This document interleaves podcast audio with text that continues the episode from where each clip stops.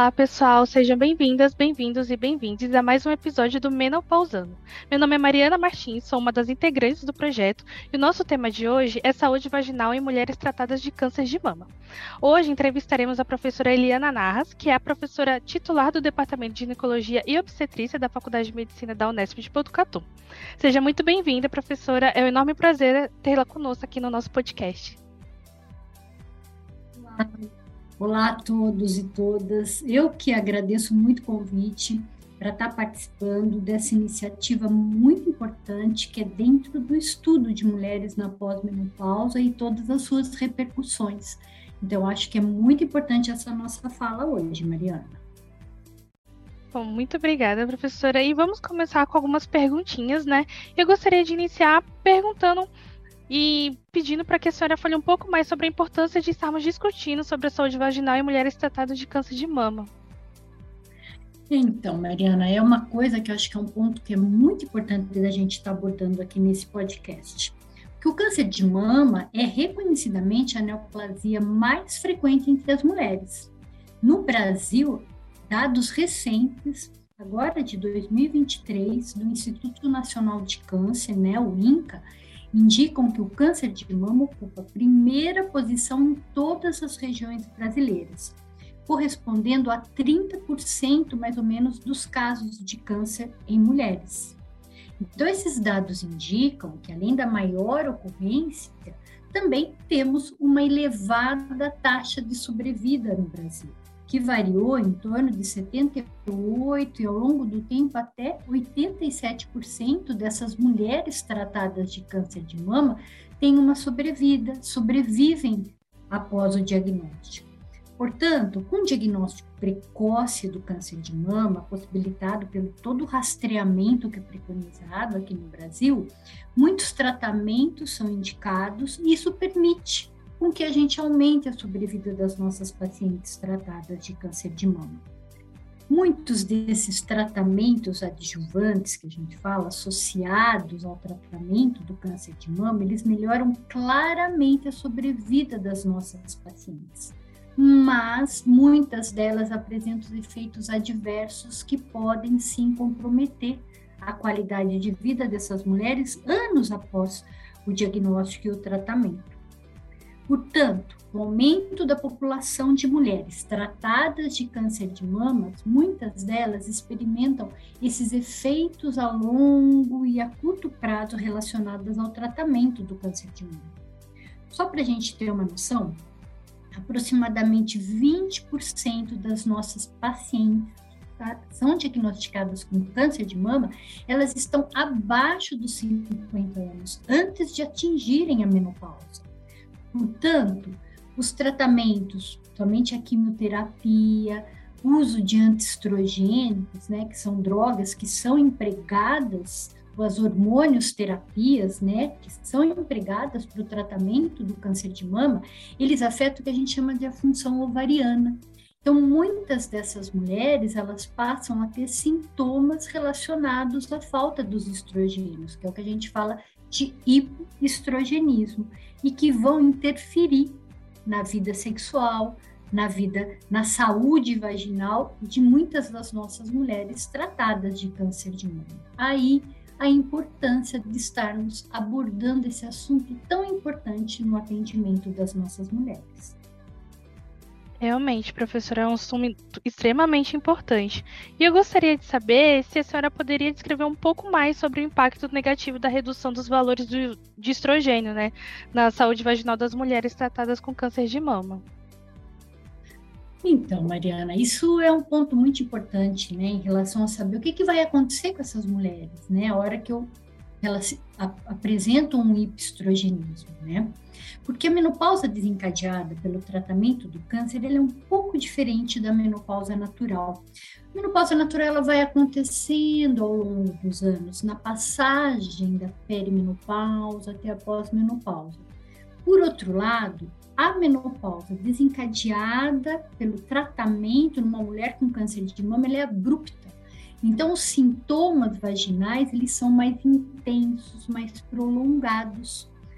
Reconhece que a falta dos estrogênios, eles levam a sintomas que a gente chama de atrofia vulvar e vaginal, que são os principais componentes de um, de um tema que a gente chama de síndrome geniturinária da menopausa, que engloba aí sintomas vaginais, sintomas urinários, sintomas sexuais relacionados à falta dos estrogênios a nível de vulva e de vagina.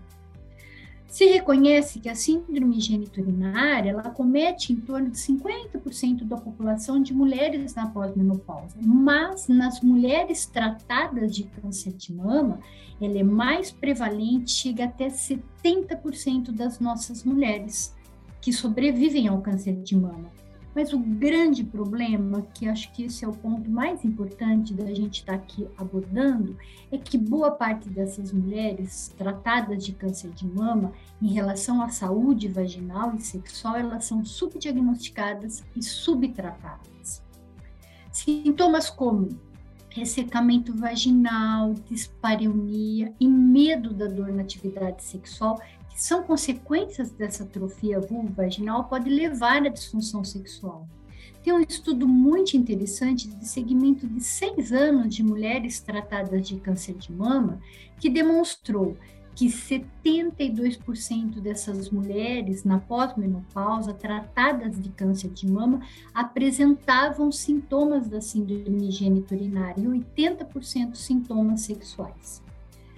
Portanto, pela elevada prevalência da síndrome geniturinária em mulheres com câncer de mama, é importante que os médicos que atendem essas mulheres questionem sobre esses sintomas, pois muitas mulheres podem não trazer numa primeira consulta esse tema relacionado à saúde vaginal, saúde sexual e ficam muito aliviadas quando seus médicos iniciam essa conversa.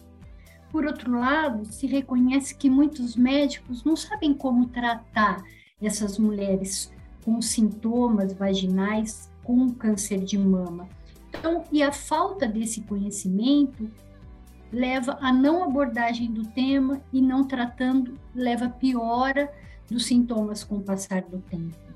Portanto, um estudo retrospectivo que avaliou 800 prontuários de mulheres seguidas com câncer de mama encontrou que apenas 40% das pacientes estavam sendo tratadas adequadamente para os seus sintomas da síndrome geniturinária.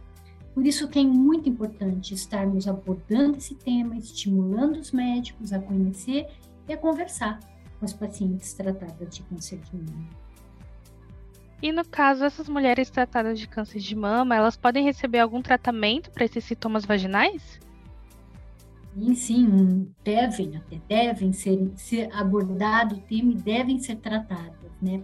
Existem diretrizes, por exemplo, da, da Sociedade Americana de Oncologia, da Sociedade Norte-Americana de Menopausa, que recomendam que o uso de terapias não hormonais, especificamente lubrificantes, hidratantes, eles seriam considerados como uma terapia de primeira linha para se tratar a dispareunia e o ressecamento vaginal em mulheres com câncer de mama.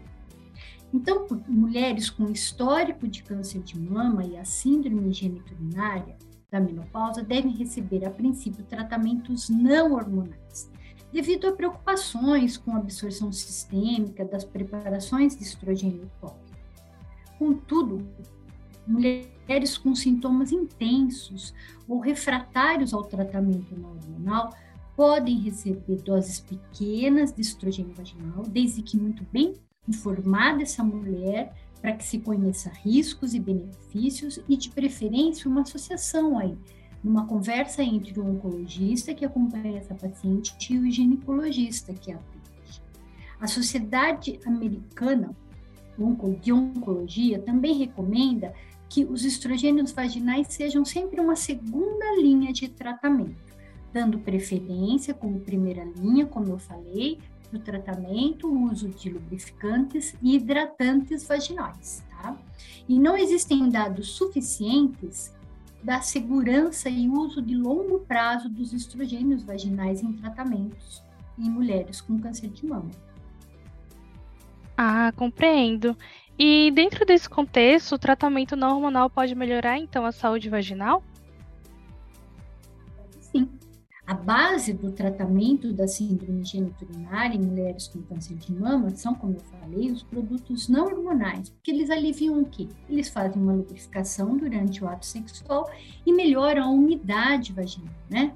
Os lubrificantes, a gente tem que lembrar que eles têm uma ação temporária e são utilizados imediatamente antes e durante a relação sexual para uma redução da irritação causada pelo atrito. Então, eles fornecem o que a gente chama de um alívio de curto prazo desse ressecamento.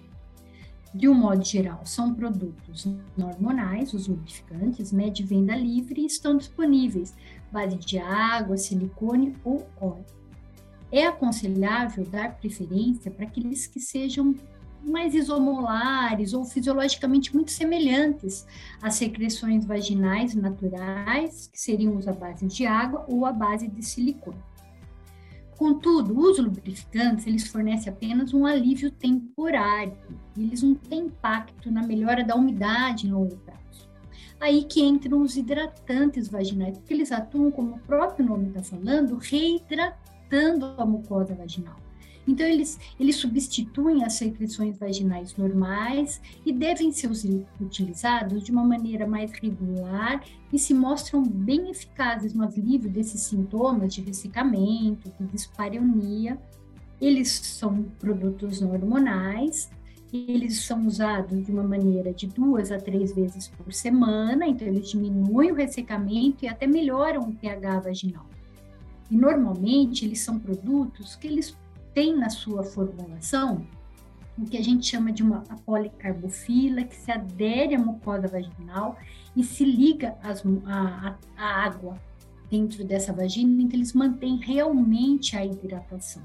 Eles podem ser, ser formados pelo ácido poliacrílico, com ácido hialurônico. Então, realmente, eles são bem indicados no tratamento não hormonal do ressecamento vaginal e se reconhece que seria uma primeira linha aí de tratamento para essas mulheres tratadas de câncer de mama. Perfeito. E para a gente já ir finalizando né, o nosso podcast, gostaria de fazer uma última pergunta. Gostaria de saber se podemos oferecer algum outro tratamento para melhorar os sintomas vaginais de mulheres tratadas de câncer de mama.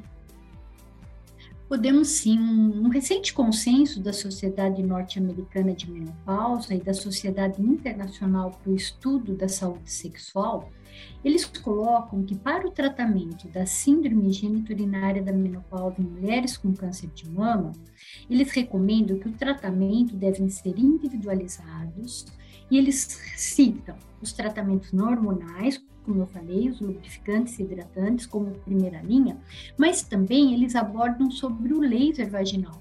Seria uma boa opção de tratamento, particularmente para aquelas pacientes como as mulheres com câncer de mama, que teriam uma contraindicação para a terapia à base dos estrogênios. Em uma recente meta-análise para as mulheres que, que, que apresentam né, o câncer de mama, eles concluíram que o laser vaginal foi eficaz no tratamento da síndrome geniturinária dessas pacientes sobreviventes de câncer de mama, com melhora na saúde vaginal e, consequentemente, melhora na dispareunia e no ressecamento vaginal, além de um impacto positivo sobre a função sexual. De um modo geral, o prazo lá, o efeito do, do, laser vaginal, e que de um modo geral ele seria uma boa alternativa para esse grupo de mulheres. Perfeito, professora. Gostaria muito de agradecer por ter aceito o nosso convite para falar de um assunto tão importante e tenho certeza que nossos ouvintes gostaram bastante também.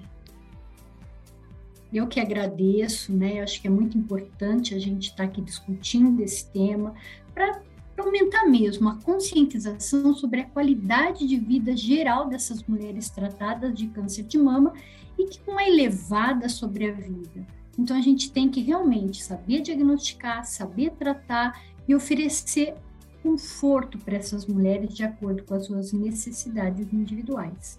Então, a discussão deve ser sempre abordada para esse grupo de mulheres e o tratamento sempre incentivado. Agradeço muito a participação. Pessoal, Aguardo vocês até o nosso próximo podcast e não se esqueçam de seguir a gente nas nossas redes sociais, o Menopausando, tudo bem? Até mais!